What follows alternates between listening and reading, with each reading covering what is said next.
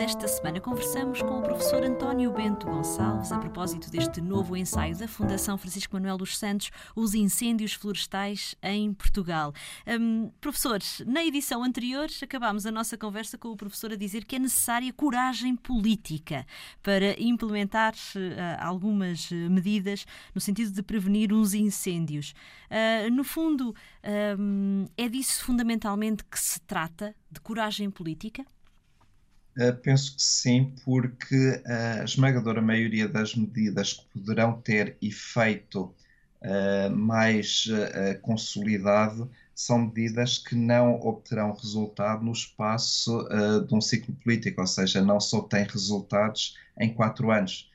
e quando eu falo em coragem política, é nesse sentido: é preciso ter coragem para agir hoje, mas para obter resultados daqui a 15 anos, daqui a, a 20 anos. E, portanto, uh, os nossos políticos, uh, no sentido lato, não só os, os, políticos partidários, mas todos os políticos do país, geralmente têm uma visão muito mais uh, do imediato, dos dois anos, dos três anos, dos quatro anos, e, portanto, é preciso ter esta visão, esta disponibilidade para poder fazer acordos com todos os partidos que assim o entendam, para que as medidas possam efetivamente dar frutos uh, daqui a alguns anos, mas frutos consolidados, uh, frutos sustentáveis e não uh, algumas coisas que se fazem para se ver hoje, vêm-se hoje, mas amanhã é preciso repetir e voltar a repetir e voltar a repetir, e portanto não são medidas sustentáveis. porque terão que ser repetidas e, e nesse sentido uh, é que eu falo da tal coragem política. Uhum.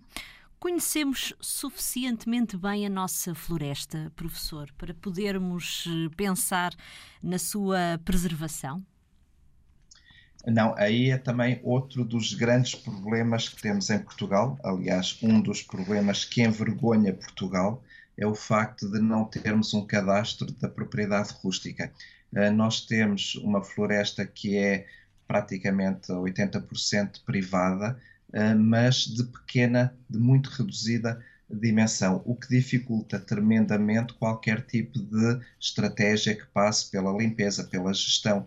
Uh, sem o tal cadastro, sem conhecer os proprietários, é praticamente impossível termos intervenções de fundo uh, na floresta que nos permitam, por exemplo, constituir uh, ZIFs, ou seja, áreas com uma dimensão que permita já uma gestão uh, profissional ou semi-profissional que possa dar lucro, que possa ser rentável, porque caso contrário, nenhuma gestão poderá ser sustentável, mas que possa ser também uh, uma gestão que permita que aquele território seja resiliente ao fogo e, portanto, que tenha medidas de defesa e de proteção contra incêndios florestais uh, que lhe permita que o risco seja muito mais reduzido e assim estarmos todos muito mais protegidos. Os incêndios florestais em Portugal, de António Bento Gonçalves. A edição é da Fundação Francisco Manuel dos Santos.